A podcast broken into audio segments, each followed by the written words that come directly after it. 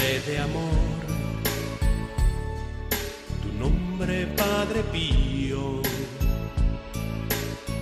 hombre de Dios, apóstol de esperanza.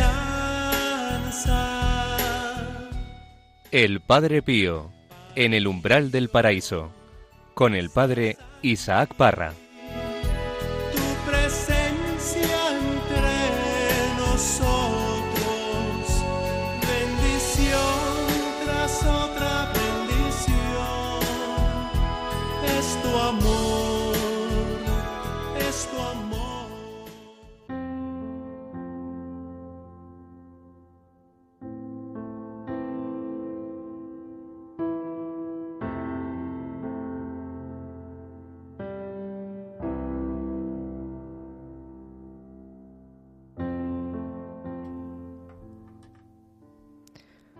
Estamos en San Giovanni Rotondo, entre finales de agosto y principios de octubre de 1943, después de los bombardeos.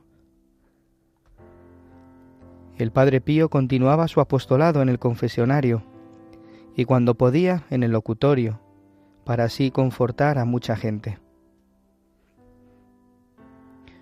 Una tarde, el Padre, todo emocionado, nos contó que por la mañana habían llegado algunas personas de Pescara, como pudieron, y que le habían contado las muy tristes pericias que habían apenas vivido. Su ciudad había sufrido los bombardeos que venían por mar, tierra y aire. Contemporáneamente, algo terrorífico. Se habían refugiado en la planta baja de una casa de cuatro pisos y allí, aterrorizadas por las continuas explosiones, lloraban y rezaban con una fotografía del Padre Pío entre las manos y repitiendo entre sollozos, Padre Pío, sálvanos, Padre Pío, ayúdanos. Y he aquí el momento crucial. Cae una bomba en el edificio. Se desploma el cuarto piso, el tercero, el segundo y al final el primero. Imaginaos qué susto, qué convulsión y, qué terror tuvieron que sentir aquellas personas cuando se desplomó aquel edificio a causa de la bomba. Fue todo a caer exactamente en la planta baja donde había creído encontrar refugio la gente. Un grito unísono de invocación Padre Pío, sálvanos. Se confundió con el estruendo ensordecedor del antefacto, que por una persona, que por una ayuda suprema no explotó. Padre Pío, nosotros hemos venido expresamente para agradecerle porque usted nos ha salvado.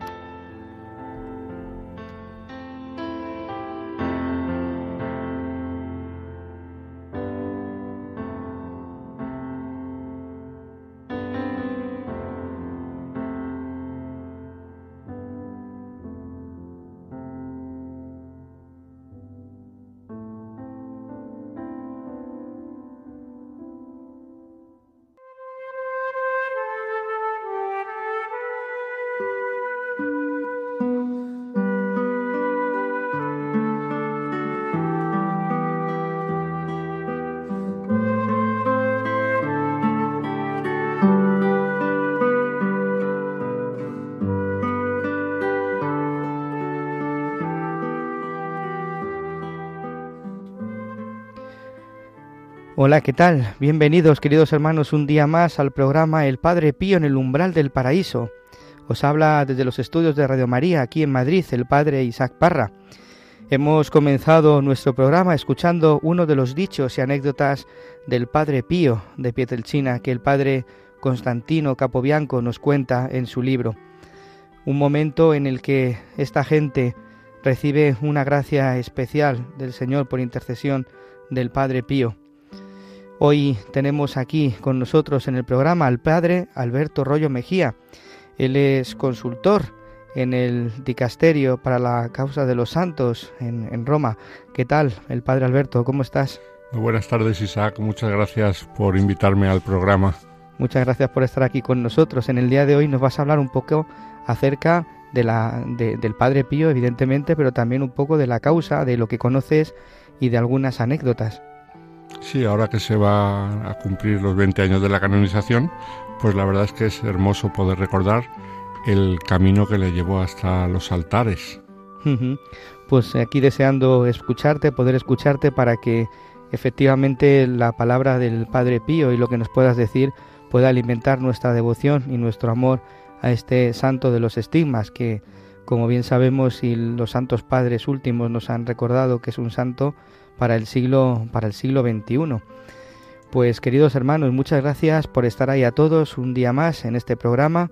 Gracias especialmente como hacemos de una forma especial a, a Claudia, al padre Carlos del, santuario de San Giovanni Rotondo, a todos los hermanos que están allí y con tanto cariño nos reciben y siempre rezan por nosotros y nos facilitan todo esto que solemos transmitiros.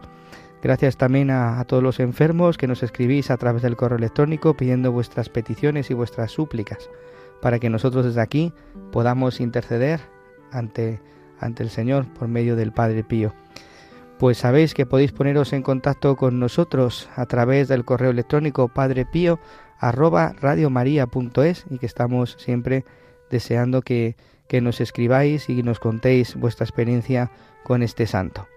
Pues esto y otras muchas cosas más aquí en este programa, El Padre Pío en el umbral del paraíso. Comenzamos.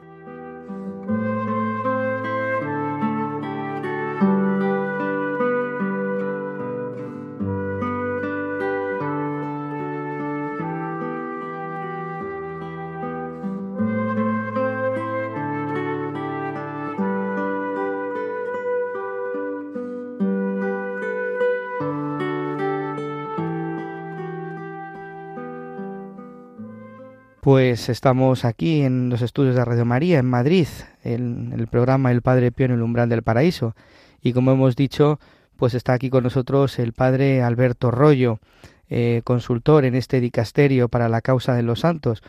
Eh, padre Alberto, ¿cuál es la misión de este dicasterio para aquellos eh, oyentes que están escuchando el programa y que no conocen bien un poco la estructura de la Santa Sede de la Iglesia Universal?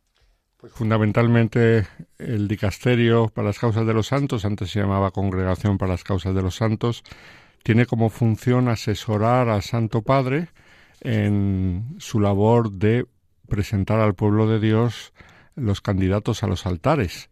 De toda la Iglesia Universal llegan candidatos, la Iglesia es muy grande, a veces algunos dicen, ay, que es que hay demasiados santos, demasiados procesos de canonización, pero no tenemos que olvidar la de miles de diócesis que hay en el mundo entero y que en algunas eh, no hay ningún siervo de Dios ni hay ningún beato.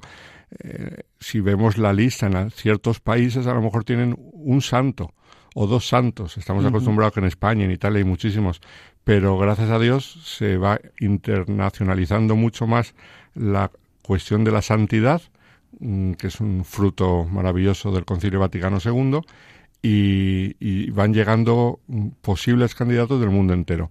Entonces, el Papa tiene que dar al final la respuesta definitiva, pero necesita ayuda. Esa ayuda comienza en la diócesis, que son los que proponen los candidatos y hacen la primera fase, y luego en la congregación de los santos se recibe todo el material, se sistematiza, se estudia, Muchas veces se resuelven cuestiones que hay que resolver, problemas, para que todo pueda llegar al Santo Padre y él con una certeza sólida pueda proclamar los beatos y, los santos. O sea que no es tan rápido ni tan fácil.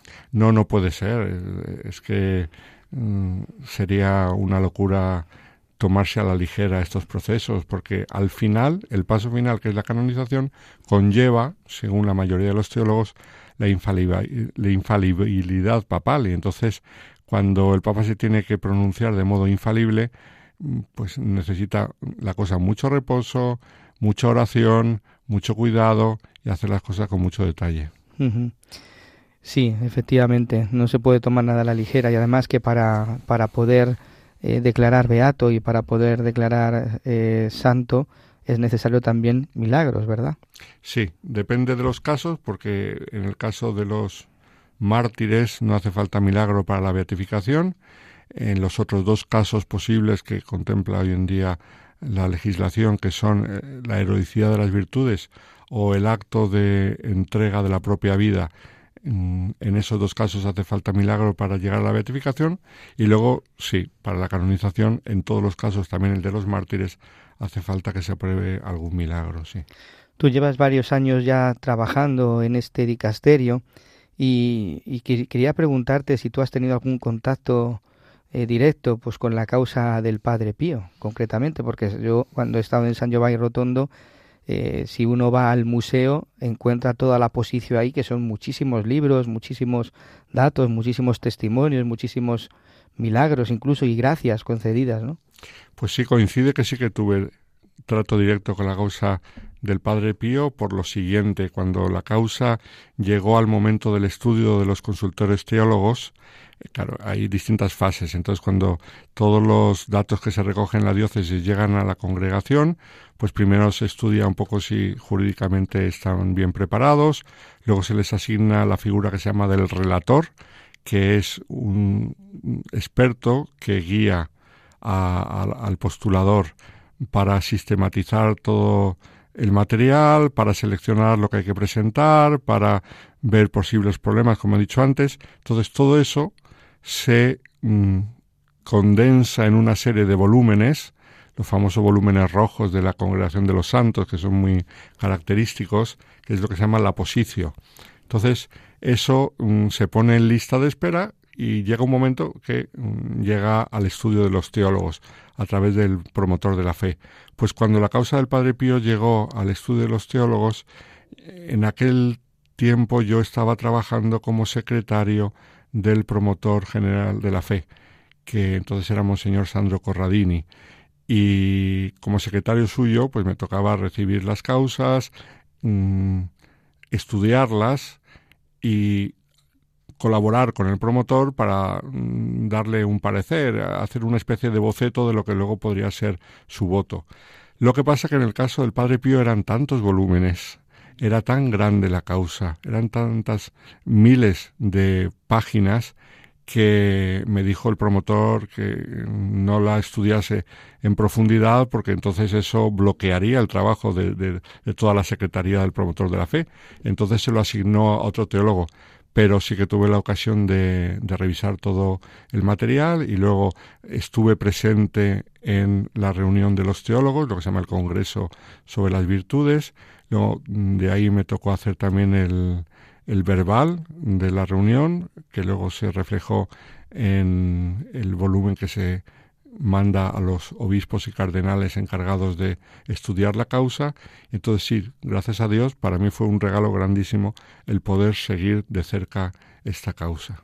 ¿Qué es lo que más te llamó la atención de su causa de canonización?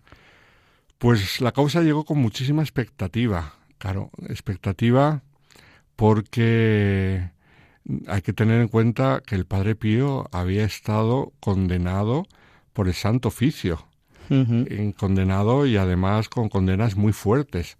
Entonces, que aquel que unos años antes había estado condenado por el Santo Oficio llegase a la beatificación, ya al paso anterior a la beatificación, pues causaba mucha impresión. Esto hizo también que la causa se retrasase. Todos sabían en aquel momento que eh, el Papa Juan Pablo II, por su historia personal, le tenía muchísima devoción al Padre Pío pero el Papa fue muy delicado y pidió que se siguiesen bien los procedimientos para que no pareciese que con el Padre Pío se saltaban las normas porque el Papa le tenía mucha devoción. No. Pero claro, había algo que pesaba mucho, que eran las condenas hacia su persona años antes, es verdad que eran otras circunstancias muy diferentes, luego se demostró que todo aquello era mentira, pero claro, en el proceso de canonización había que estudiar todo eso. Eso hizo, primero que hubiera, mucha expectativa, pero además que fuera un proceso, como tú has dicho antes, Isaac, larguísimo.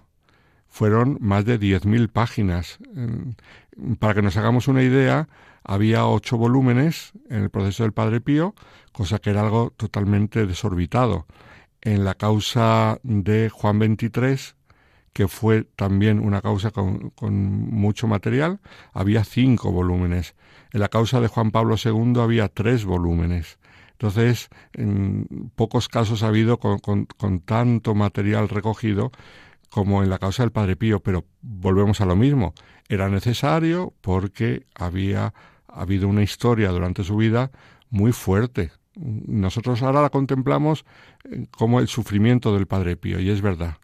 Pero eh, estamos hablando mm, del año, te estoy hablando del año 96, 97, cuando llegó al estudio de los teólogos. Claro, era hace mucho, hace 25 años. Y entonces mm, todavía no estaba en los altares, todavía había que decidir si era un buen candidato para la beatificación o no. Pesaba sobre él tantas acusaciones que había habido durante su vida. Entonces eso hizo que hubiese que llamar a muchos testigos, recoger mucha documentación había que ser muy delicados porque algunas de las personas implicadas por parte del Santo Oficio, por parte de la Santa Sede, todavía vivían y entonces quería ser el Papa muy delicado con ellos para que no se sintiesen mm, insultados o como que se decía que lo habían hecho mal o que, o que habían tratado mal al Padre Pío, que, que había sido así.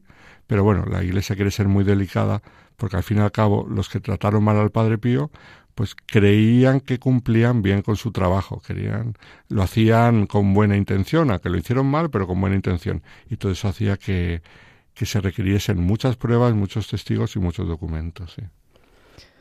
Efectivamente es increíble, ¿no? Que no, que la Iglesia no da puntada sin hilo, es decir, que como todo lo mira bien, pues para tampoco hacer daño a todos, ¿no? Como has dicho, habría gente que estaba de acuerdo y gente que no estaría de acuerdo, porque las causas también se llaman a testigos a favor y, en contra.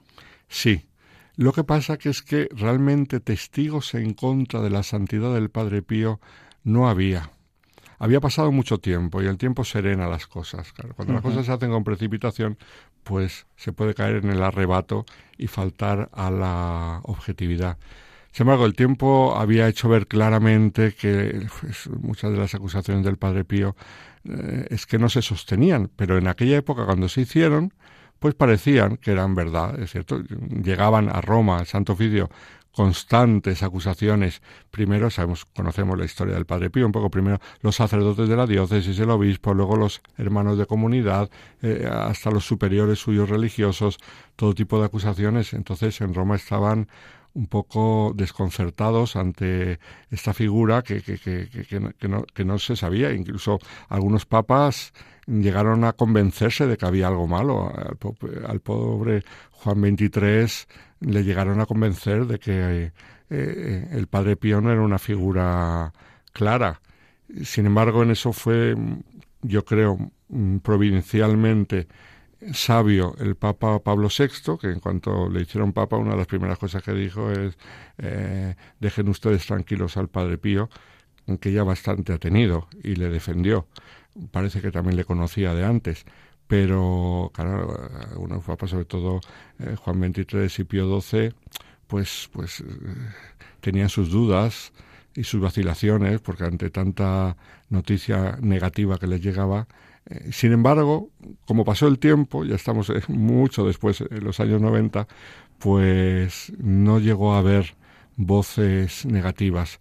Algunos de los que habían estado implicados, por ejemplo, el visitador apostólico de la última visita al Padre Pío, eh, se le preguntó y se le interrogó, él quiso Mm, testificar en el proceso y él explicó lo que lo que pasó, él explicó lo que vivió y, por qué dio esos informes con toda sinceridad, pero él manifestó que no tenía nada en contra del Padre Pío realmente.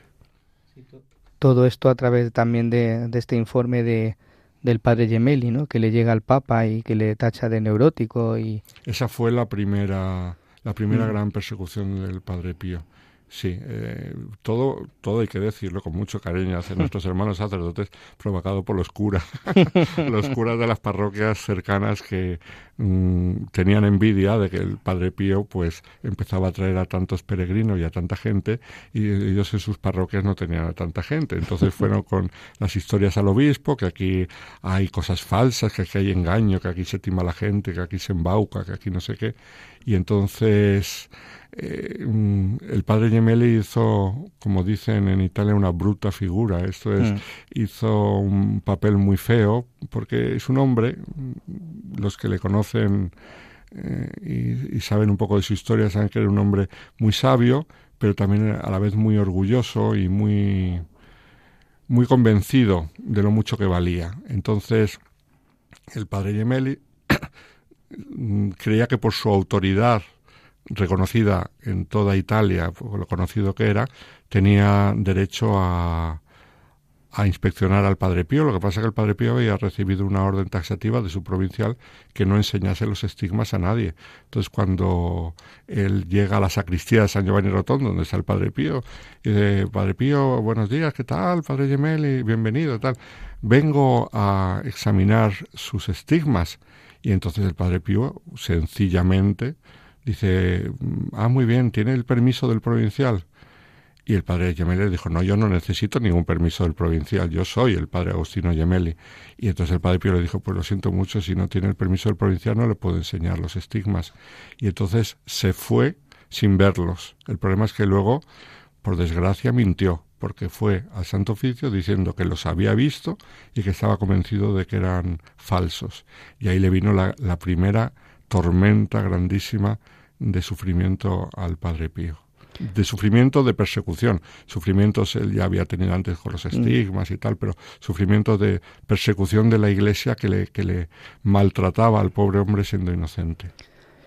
Vamos a escuchar, Padre Alberto, un momento ese informe del Padre Gemelli. Es una, de, un fragmento de una película que nosotros queremos mucho, nos gusta mucho, porque es muy, muy, muy veraz ¿no? en lo que en lo que nos cuentas, ¿no? Es la de Carlo Carley, esta película que hemos visto tantas veces y que, pues como, os como digo, pues nos gustaría recordar en este momento. Pío es una copia del informe que el padre Gemelli le ha entregado al Papa.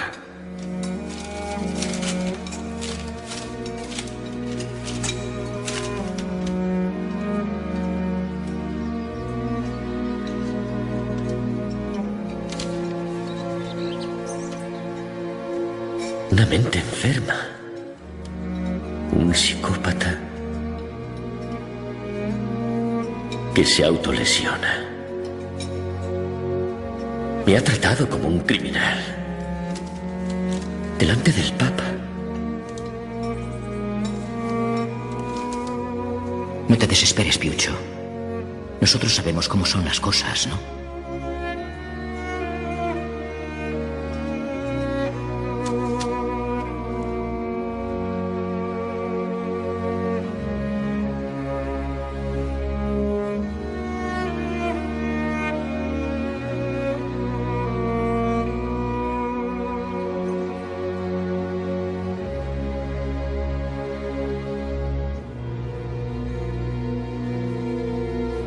Es culpa suya. Es el demonio quien siembra la confusión en la mente de los sabios. Es muy bonito este fragmento, por un lado porque refleja eh, lo que el Padre Pío siempre estuvo convencido, que era el demonio que mm, iba por él. Y, es así, es así. Eh, yo estoy convencido que el demonio fue a por él, fue a por él además en, en unos grados altísimos. un poco recuerda mm, que no tiene nada que ver y desde otro punto de vista totalmente diferente, pero recuerda un poco los fenómenos extraordinarios de Santa Gema Galgani. Claro, cómo el demonio se cebó con ella. El Señor permitió esto para no solamente para santificar a la persona, sino para también manifestar su gloria a través del ejemplo de los santos. Pero el Padre Pío que era de una inocencia grandísima. tenía la inocencia de, de, un niño. Entonces vio cómo le llovían acusaciones de las cosas más terribles, pues eso de autolesionarse, hacerse las, las heridas, lo cual es una cosa totalmente descartada. Eso en el proceso de canonización hubo muchos estudios que se presentaron que descartaban todo tipo de esta posibilidad, porque es que mm, además eso se estudia en teología espiritual, la diferencia entre falsos estigmas y estigmas verdaderos. Eh, cuando un estigma es verdadero, mm, se nota, porque mm, tiene que tener unas características que tiene que estar siempre igual. Claro, cuando una herida es autoinfligida, pues entonces hay que volver a hacérsela de vez en cuando porque va curándose. Entonces, cuando un estigma es auténtico, eso no se cura. El Padre Pío durante 50 años tuvo los estigmas y eso estaban siempre iguales. No, no unos días sangran más, otros días sangran menos porque están cicatrizándose, etcétera, etcétera. Entonces eso se nota mucho y otro tipo de características. Pero esta película adolece de una cosa que es lo que le pasa a, todas las películas sobre el Padre Pío, que es lo, a mí personalmente no me gusta y es que presentan al Padre Pío muy serio Efectivamente. El Padre Pío no era así para nada. Eso es una de las cosas que más me llamó la atención del proceso de canonización. El Padre Pío era un hombre divertidísimo, alegre. Cuando uno estudia sus cartas, pero no me refiero a las cartas de dirección espiritual, sino a las cartas que escribe a sus amigos sacerdotes, son todas de broma. Mm, divertidísimas, eh, siempre en plan jocoso. Mm, pero gastando bromas. Eh, una cosa, y luego cuentan en el proceso de canonización sus hermanos de comunidad que estaba siempre contando chistes y gastando bromas, que en la recreación, mm, en la vida de comunidad, en el momento del recreo, esto es cuando estaban juntos después de la comida, la cena, cuando fuera, todos se querían sentar con él porque siempre estaba contando cosas divertidas y se lo pasaban en grande con él. Esto no se refleja en la película. Tengo que decir que pasa lo mismo también en las películas que han hecho con la Madre Teresa de Calcuta. Mm. Yo entiendo que para un director de cine, claro, la imagen de un santo es tan digamos, sublime o tan alta que lo quieren representar como pues personas serias, personas místicas y mm, personas pero que no corresponden a la realidad para nada. El Padre Pío no era para nada como aparece en las películas, era un hombre, es que además era meridional, era del sur, era un hombre divertidísimo, tú conoces bien a los del sur, Isaac, sur de Italia, son personas súper divertidas y así era el Padre Pío. Que conoces, tú que conoces bien la, ya hemos hablado de algunos, de algunos momentos, algunos aspectos de la vida del Padre Pío. ¿Cuál crees que fue el secreto que le llevó a, la santidad, al Padre Pío? Porque, porque mucha gente piensa que se, se, le canoniza por esos dones extraordinarios que tiene, como por ejemplo la bilocación o los estigmas. Pero, sin embargo, si uno entra en la vida del Padre Pío, se encuentra con una rica espiritualidad. No, para nada. Nadie se le canoniza por los fenómenos extraordinarios, ni estigmas, ni bilocación, ni nada por el estilo. Es verdad que antiguamente, pues en la Edad Media, en ciertos momentos, impresionaban mucho este tipo de fenómenos extraordinarios, se les daba más importancia. Hoy en día no se les da ninguna. Es más, normalmente son un obstáculo. En el caso del Padre Pío, como ha ocurrido con otros muchos, eh, todos estos fenómenos extraordinarios lo único que hacen es eh, hacer más difícil la causa. ¿Por qué? Porque primero hay que demostrar que no son falsos.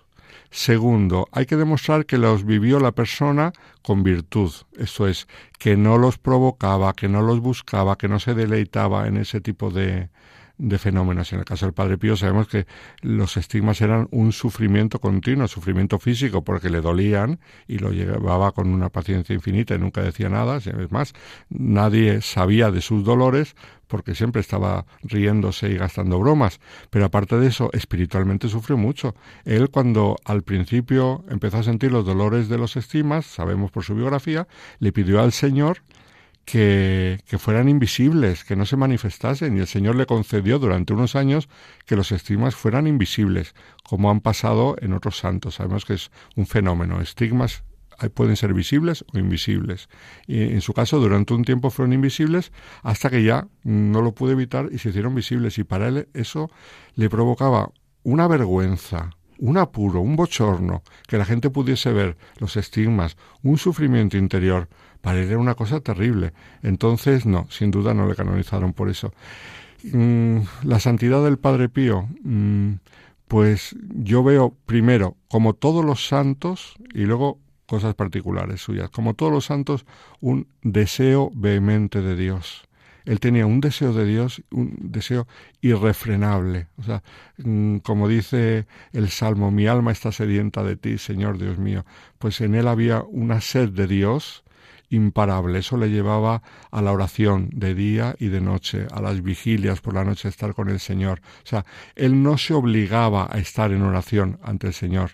Él estaba en oración horas y horas y horas porque porque tenía ese deseo irrefrenable de estar con el Señor. Entonces, en eso se, mm, se ve de modo muy, pues eso, muy vehemente, por, porque fue un hombre de, de, mucha oración, de mucha vigilia, de mucho ayuno, toda esa parte de su deseo de Dios. Pero luego, en el caso concreto del Padre Pío, a mí siempre me ha impresionado eh, los sufrimientos que tuvo que soportar por parte de la Iglesia.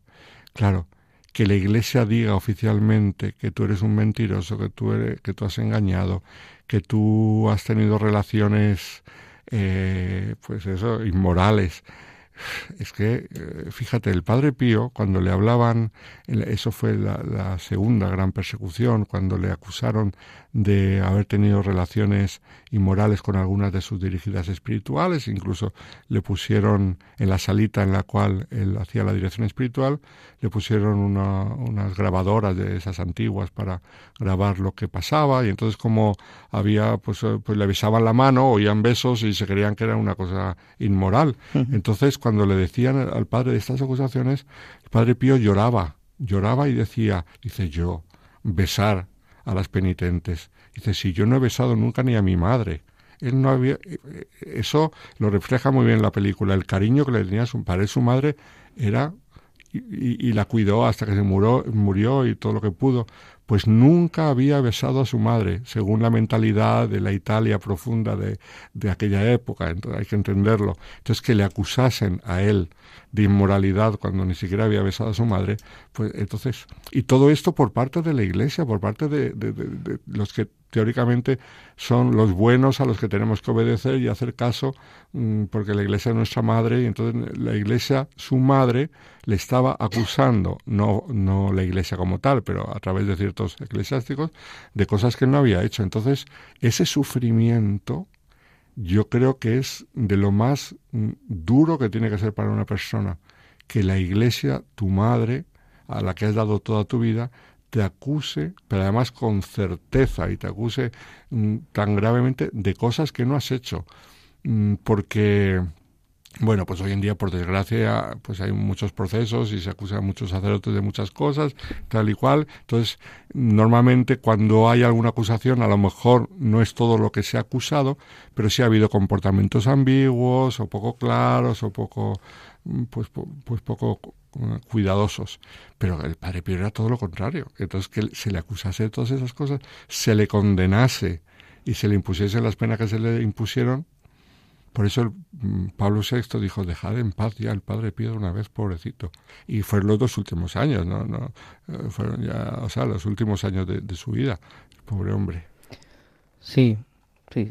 El, de todas las anécdotas que, que, existen y seguro que tú alguna conoces, ¿no? Que, que, no, que no sean que no sean muy conocidas, ¿no? ¿Conoces alguna alguna anécdota que no sea muy conocida por los oyentes, eh, que no esté mucho en los libros? ¿Sabes lo que pasa? Que es que cada vez hay más cosas escritas del padre. Sí. y cada vez es más difícil. Hace poco salió, no sé si, si sabes, que salió un documento de, del santuario de San Giovanni Rotondo, ¿no? Uh -huh. Diciendo precisamente y hablando de estas cosas porque se dice muchísimo del Padre Pío. Muchas cosas se atribuyen al Padre Pío, pero muchas cosas no son verdad. Y el, el santuario decía precisamente esto, ¿no? Decía a, la, a, a, los, a los devotos que, que fueran a las fuentes, ¿no? Mm. Que no, que no se creyeran todo lo que aparece en Internet. Sí, porque sí. es que hay de todo en no, Internet. Y dicen unas tonterías. Eh, precisamente una de mis anécdotas favoritas, pero que es real, es el del proceso de canonización, es su encuentro con Carol Boitigua, con, eh, con, el que después fue Juan Pablo II. Pero claro, te metes en Internet y dicen que si le vaticinó el pontificado, que si no sé qué, y eso son todo tonterías. Porque en el proceso de canonización de Juan Pablo II se explica cuál fue el, encuentro con el Padre Pío. Fue precisamente el cardenal de Skur, en paz descanse, que era un gran amigo, eh, cardenal polaco, gran amigo de Juan Pablo II, el que cuenta lo que le había dicho Juan Pablo II de su encuentro con el Padre Pío cuando él era estudiante en Roma y fue a ver al Padre Pío y, el encuentro fue algo tan sencillo pero a la vez tan hermoso. Yo lo he predicado en muchísimas ocasiones, que es como eh, Carlos Boitigua estaba muy eh, interesado y tenía mucha curiosidad por saber cuál de los estigmas del Padre Pío le dolía más, le, hacía más daño. Y entonces el Padre Pío le cuenta cómo eh, hay uno de los estigmas, una de las heridas que tenía, mm, que no la conocía nadie, que no la conocía ni siquiera los médicos, que era la que tenía en el hombro, pues esa no se la curaban porque las demás se las curaban todos los días. Y esa no se la curaban porque él no había hablado de ella. Esa era la que más dolía. Y entonces cuenta el cardenal de Skur como Juan Pablo II Mm, se quedó tan impresionado de esa respuesta del Padre Pío que durante su ministerio como sacerdote, luego como obispo, como arzobispo, como papa, siempre cuando tenía algún problema, alguna dificultad, se acordaba de la herida del, del hombro del Padre Pío y eso le ayudó mucho y le consoló mucho a Juan Pablo II. A veces es una de las de las anécdotas que más me gustan, pero claro, es que dicen tantas tonterías. Luego hay otra cosa que, creo que el Padre Pío todavía se conocen muchas cosas, pero todavía hay otras muchas cosas que conocer. O sea, en lo que ha influido el Padre Pío parece que no en, en la Iglesia de aquel tiempo, no ya lo que está influyendo ahora con su intercesión, sino lo que influyó. En muchas de las cosas no las sabemos. Gente a la que trató y que todavía no, no se sabe. Por ejemplo, el otro día, una cosa curiosa, estaba leyendo la vida de una, de una conversa italiana del siglo XX, entonces mm, leí una cosa que no sabía. Decía que cuando se convirtió, una amiga suya, que era María Montessori, la llevó a ver al Padre Pío porque María Montessori era amiga del Padre Pío. Claro, María Montessori todos la conocemos como la, como la gran pedagoga del siglo XX, la de las escuelas Montessori, que están en el mundo mm. entero, la que hizo una pedagogía innovadora para los niños, sobre todo niños con dificultad. Eh, María Montessori es una mujer admirada por los laicos, por los ateos, por los no sé qué. Nadie la relaciona con una mujer de fe sino con una de las pedagogas, repito, más grandes del siglo XX. Pues María Montessori era amiga del Padre Pío, y eso no lo sabe casi nadie. Y, es una cosa curiosa la de el intrecho, como dicen los italianos, eh, toda la serie de relaciones que tenía el Padre Pío con muchas personas que nosotros hoy en día no las sabemos, pero que han influido muchísimo en los corazones de mucha gente mm, en el siglo XX que todavía tiene que salir a la luz dices esto precisamente, ¿no? Como el corazón del Padre Pío, el mismo Padre Pío ha influido mucho en, en la gente, ¿no? Incluso él dice que daré más guerra muerto que vivo. ¿Cómo a ti sacerdotalmente te ha ayudado el Padre Pío en tu vida, en tu vida sacerdotal? A mí me ha ayudado muchísimo el Padre Pío mm, por ese deseo de abrazar la cruz. En él el deseo de Dios era también un deseo de colaborar con la redención del Señor lo que decía San Pablo, eh, suplo en mi cuerpo lo que le falta a la pasión del Señor. A, la pasión del Señor no le falta nada objetivamente, pero subjetivamente le falta que nosotros nos unamos a la pasión del Señor. Entonces, ese deseo eh, mm, hay que reconocer que es muy fácil hablar de la cruz, pero es muy difícil coger la cruz. Eso ya lo decía la imitación de Cristo hace muchos años. Dice, muchos hablan de la cruz del Señor, pero hay muy pocos con deseos de, coger su cruz. Y el Papa Benedicto XVI hace unos años decía, hablando a un grupo de biblistas, que mm, nuestra generación, como eclesiásticos y como eh, hace unos años que lo decía, quizá la cosa se ha cambiado un poquito ahora, pero como expertos en teología y como personas de iglesia, adolece de un problema, y es que le hemos, mm, por decirlo así, quitado importancia a la penitencia, a la vida penitencial. claro.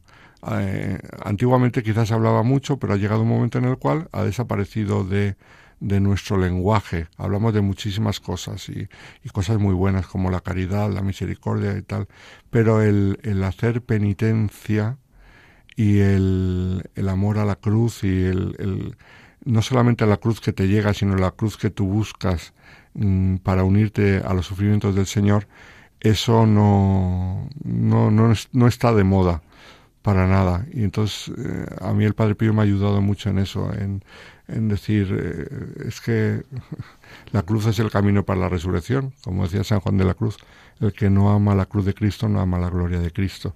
Y eso lo he visto mucho en el Padre Pío, que mm, como buen cireneo, que así se le llama, eh, tuvo mucha, mucha, mucha cruz que llevar. Él dice en uno de sus pensamientos precisamente esto, ¿no? Dice, mucha gente viene a mí a que le quite la cruz, pero poca gente viene a mí a pedirme que les enseñe a llevar la cruz. Precisamente por eso que hemos hablado mucho en este programa acerca de la cruz, la cruz como ese camino de santidad, ese, ese momento pues, para encontrarnos con el Señor, para unirnos a Él, como tú decías de y que dice San Pablo y que es verdad, tenemos que unirnos a esa cruz, esa cruz que muchas veces es dolorosa, que es pesada, que, que parece que no vamos a poder ser capaces de, de cargar con ella pues esa es la cruz que tenemos que abrazar, aceptar y ofrecer como, como hacía el mismo Padre Pío. Decía un párroco que tuve yo en la parroquia de las Delicias de Madrid, un hombre muy santo, todavía vive, está muy mayor. Decía, mira, en el cielo hay dos ventanillas. Una de las que los que van a pedir favores y otra de los que van a pedir cruces. La que eh, van a pedir favores, pues hay unas colas larguísimas, todo el mundo va a pedir favores en la ventanilla para pedir cruces no hay nadie. Dice. Así que en cuanto, en cuanto pides una cruz te la daré enseguida. y eso es lo que le pasó al Padre Pío, que le pidió al Señor que quería ayudarle a llevar la cruz y enseguida le cayó la cruz, claro. Por tanto, ¿qué diría hoy el Padre Pío a los laicos? ¿Qué diría a la gente que ahora mismo se está escuchando eh, el programa, a todos los enfermos que nos escuchan, a aquellas personas que están en las cárceles, que también nos escuchan y nos escriben? ¿Qué diría hoy el Padre Pío en esta época del siglo, del siglo XXI? Pues yo creo que les diría, mmm, él lo diría de modo mucho mejor, claro, pero que la vida se puede mirar de muchos modos se puede mirar como algo que te ha ocurrido, pues porque mira, me ha ocurrido, me ha tocado a mí, pues vaya y no sé qué, te enfadas porque me toca a mí, te pueden tocar problemas en el matrimonio, te puede ocurrir que la vida te lleve a la cárcel, te puede caer una enfermedad que no te esperabas, y entonces si lo piensas así, pues normalmente es un sinsentido que te hace sufrir y que no te lleva a ningún sitio. Pero también se puede considerar que detrás de todo lo que nos pasa hay un porqué, hay una razón no solamente una razón real, que a lo mejor pues por lo que sea te ha podido venir la enfermedad, pues por pues una falta de potasio o porque has estado fumando o porque ha dejado de funcionar el riñón. Esas cosas pasan. Por desgracia, a lo mejor has podido llegar a, a una situación trágica como la cárcel por, por las vueltas que da la vida. Los problemas matrimoniales muchas veces vienen pues, por incomprensiones, por falta de sacrificio, por, por la soberbia de no querer ceder, etcétera. Pero si detrás de todo eso mmm, vemos la mano amorosa de Dios, que tiene algo que decirnos, sí, Dios nos habla en la enfermedad. Yo no estoy diciendo que Dios nos mande las cosas, como algunos dicen, para, para castigarnos, para hacernos sufrir. El Señor sabe por qué manda las cosas y nosotros el querer entender por qué Dios hace las cosas, pues es un poco complicado porque Dios es infinitamente sabio y nosotros tenemos una sabiduría muy limitada. Es más, somos más bien eh, limitadillos y, y, duros de mollera. Pero, sin duda, el saber que detrás de todo hay un designio de Dios, un designio de amor y de misericordia, y que todo lo podemos aprovechar para que sea para el bien, para el bien nuestro, esto, es nuestra salvación, para el bien de muchos, para la salvación de muchas almas, que si nosotros conseguimos ver la mano amorosa de Dios, incluso los peores sufrimientos, y de eso el Padre Pío fue un gran experto en el sufrimiento, se puede hacer mucho bien, mucho bien. A veces la única obra de caridad que podemos hacer con el prójimo es llevar con paciencia nuestros propios sufrimientos y ofrecérselos al Señor. A mí personalmente el Padre Pío me ha ayudado mucho en, mi mm, pastoral a invitar a la gente que sufría a unirse a la pasión del Señor, porque así encuentras consuelo para tu propio sufrimiento, pero además adquiere un, valor salvífico, un valor redentor con el Señor. Y para terminar, Padre, eh, ¿conoces alguna, alguna gracia que te haya llegado, que el Padre Pío haya, por el Señor haya concedido por intercesión del Padre Pío, que haya concedido a alguna persona cercana a ti? Sí, sí, sí, conozco gente que se le encomienda mucho y no te sabría decir alguna concreta, pero de mm, gente que ha dicho que le ha invocado y se ha curado, bastantes. Sobre todo hay muchas gracias concedidas eh, a nivel espiritual, eso sí, ¿verdad? Que, que este santo pues lo que busca y ha buscado siempre es la conversión del corazón de la gente, ¿no? De las personas. Siempre lo que él ha buscado y decimos en este programa, que, que vayan a, Jesús, que este santo nunca se, nos ha dejado en él, sino que siempre ha apuntado hacia ese corazón que tanto ha amado a los hombres. Sí, es impresionante porque cuando se conoce su vida mm, no te deja indiferente. Yo tengo el libro de la biografía del Padre Pío, tengo varias biografías de santos que se las doy a gente de la parroquia, jóvenes y tal, y, siempre se quedan muy impresionados con la del Padre Pío. Y, chavales de la parroquia que han empezado a frecuentar más los sacramentos y acercarse al Señor después de leer la biografía del Padre Pío, sí, sí, sí que ha ocurrido en muchas ocasiones. Padre Alberto Rollo Mejía, consultor del Dicasterio para la Causa de los Santos, muchas gracias en este día pues por estar aquí con nosotros, por, por habernos inflamado el corazón en ese amor al Padre Pío que, que sin duda con tu testimonio y con tu palabra pues nos has ayudado. Muchas gracias a ti por invitarme felicidades, tú que vives la espiritualidad del Padre Pío tan a fondo y desearte Mm, que te sirva y que hagas mucho bien a la gente a través de esta espiritualidad. Claro que sí, muchas gracias de verdad por estar aquí. Un abrazo.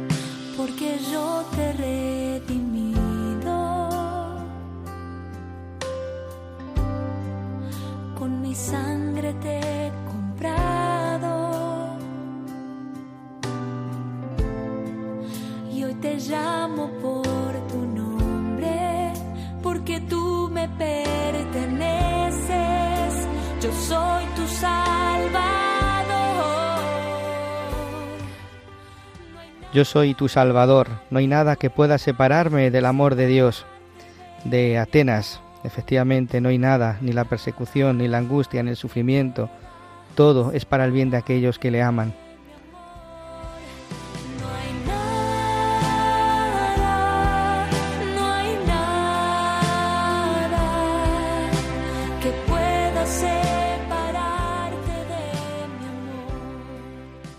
Pues ya estamos terminando el programa, el programa de hoy en el que pues ciertamente hemos ido al corazón del Padre Pío a través del testimonio, de la experiencia de, del Padre Alberto Rollo Mejía. Doy las gracias a todos y a cada uno de vosotros por vuestra fidelidad en este programa, por estar siempre con nosotros, por escribirnos a través del correo electrónico padrepío@radiomaria.es, deciros que rezamos por vuestras intenciones, por vuestras peticiones y siempre invitaros a seguir siempre las huellas de este santo, de este santo que, como decía el padre Alberto, no deja indiferente y que cambia el corazón de la gente, cambia el corazón de las personas, porque los lleva siempre al Señor. Quiero terminar eh, el programa con un pensamiento, un pensamiento del mismo Padre Pío que nos va a ayudar seguro y nos va a hacer entender lo que es ese amor de Dios en el que no hay nada ni nadie que pueda separarnos de este amor de Dios. Dice así, si Dios te deja caer en alguna debilidad, no es para abandonarte, sino para afianzarte en la humildad. Pues eso es, el Padre Pío nos lo dice a cada uno de nosotros. Si Dios te deja caer en alguna debilidad, no es para abandonarte, sino para afianzarte en la humildad. Y bueno, pues muchas gracias a todos de nuevo por estar ahí. Sabéis que podéis descargaros el podcast de desde la página web de radiomaria.es y vamos a acabar el programa como más nos gusta, rezando. Y esta vez lo hacemos a través de la oración del Padre Pío, oración a San Pío de Pietrelcina, pidiendo por vuestras intenciones y por todas aquellas que nos llegan cada día en el correo electrónico. Muchas gracias y hasta el próximo programa.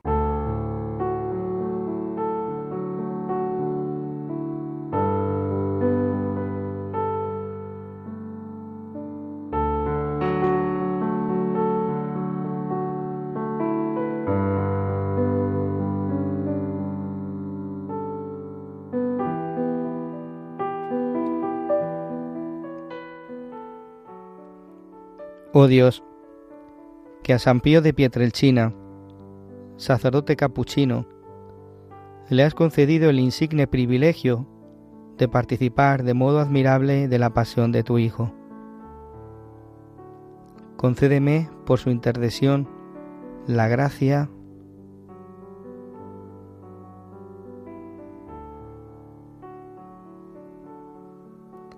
que ardientemente deseo y otórgame sobre todo que yo me conforme a la muerte de Jesús para alcanzar después la gloria de la resurrección. Gloria al Padre y al Hijo y al Espíritu Santo. Como era en el principio, ahora y siempre, por los siglos de los siglos. Amén.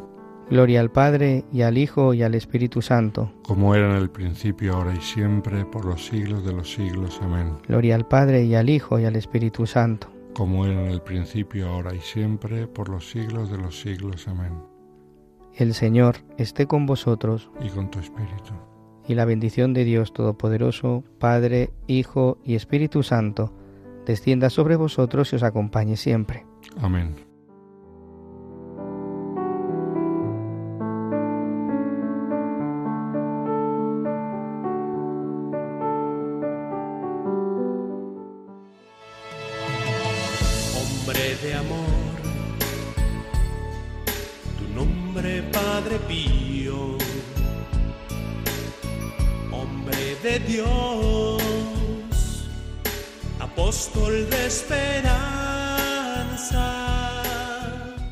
Han escuchado El Padre Pío en el umbral del paraíso con el Padre Isaac Parra.